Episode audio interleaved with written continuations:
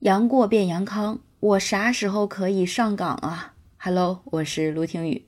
最近居家的过儿们好像都恢复的差不多了，陆陆续续呢，已经有很多人准备升级为杨康了。杨过们逐渐恢复，面临的第一个问题就是准备复工复产了。说实在话，过儿在家待的太久了，也确实是想姑姑呀。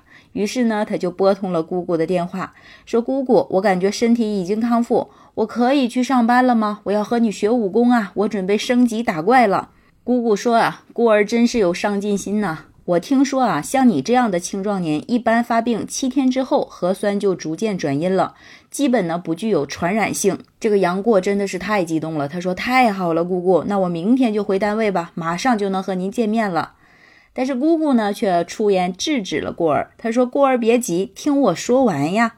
你返岗呀，是需要满足两个条件的。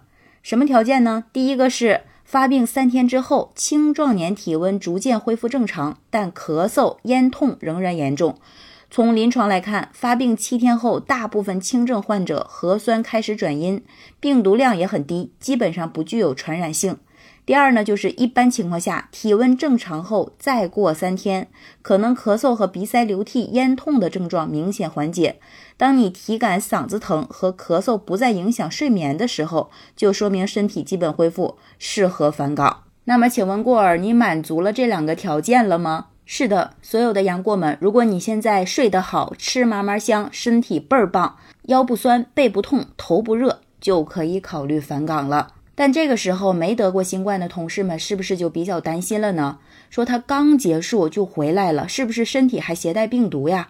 我们需不需要跟他保持距离呢？这个呢，其实没有必要太担心。因为首先他好了，说明他的体内没有病毒了。如果你担心他会传染，无非就是怀疑他的体表啊、衣服上呀，或者携带的东西上会不会残留病毒。这个就要了解一下这个病毒的特性了。首先呢，新冠病毒是通过呼吸道传播的，接触物体表面传播的可能性很小，不是主要传播途径。新冠病毒在光滑的物体表面，比如说金属表面、硬质桌面表面，它的存活时间是有限的。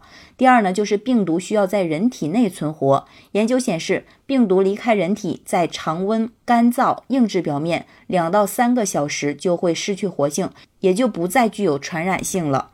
第三呢，是新冠病毒不怕冷，怕热。常规实验室里，五十六度的温度下，三十分钟就失去活性。洗澡水大概五十度左右，三十分钟肯定就失活了。温度越高越有效，理论上九十度高温下，仅一分钟就能杀死病毒。第四，痰液是病毒的温床，因为痰液能保持一定的温度和湿度。病毒在其中，特别是冬天低温的时候，如果还在有水的情况下，那么存活十几天也是有可能的。听到这儿，你是不是又有点担心了？说这在痰内可以存活十几天，这还是有毒性啊，一定要远离。其实也不必要那么紧张，因为在返岗的要求里面有说到哈，提示返岗人员还是要坚持佩戴口罩的，对返岗人员并不降低防控标准。因为目前正处于冬季呼吸道感染病的高发期，除了新冠，还有其他的传染病，所以呢，强烈建议新冠康复后仍然要做好呼吸道的防护，不要降低防控标准。返岗后，在人多密闭的公共场所要坚持佩戴口罩，注意手卫生，咳嗽、喷嚏等礼仪。在食堂不要面对面就餐。另外，专业人士也给了一些阳性人员的办公场所消杀指南。首先呢，就是先通风，时间不得少于半个小时。第二，通风后可以对高频接触的点位、小物品，比如说门把手、窗把手、手机、电脑、鼠标、电话，还有各种开关等等吧，都用酒精喷洒或者使用消毒湿巾擦拭消毒。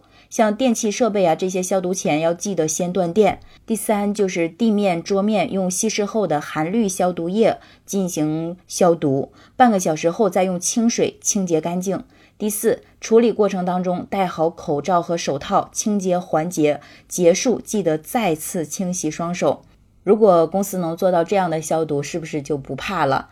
同时，你是不是也在想，我家里面是不是应该也这样去消毒呀？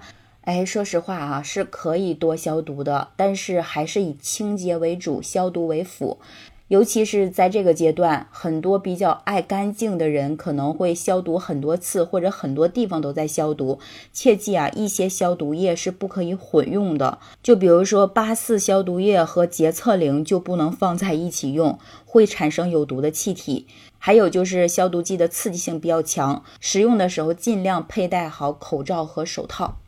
另外呢，就是对于单位的一些其他工作人员的提示，比如说有一些工作人员和阳性的人接触的比较近，或者工作交接比较多，那建议呢及时做一次核酸检测。如果检测是阴性，是可以正常工作的。还有单位的其他人员要做好自我监测，如果一旦发现有发热呀、咳嗽这些症状，建议及时去做检测。如果确认感染，要及时向单位进行去报告。如果单位有阳性员工了，一定要减少聚集的活动，即使在电梯呀、厕所呀、食堂这些公共场所和高频接触的区域点位，要加强清洁和消毒。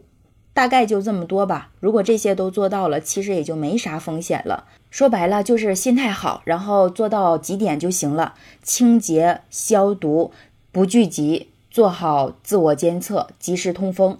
最后一定要提示你啊，戴口罩。戴口罩，戴口罩，重要的事情说三遍，就聊到这儿了。感谢你的支持，如果喜欢我的节目，就订阅陆听，期待你的订阅、转发和好评。我是卢听雨，拜拜。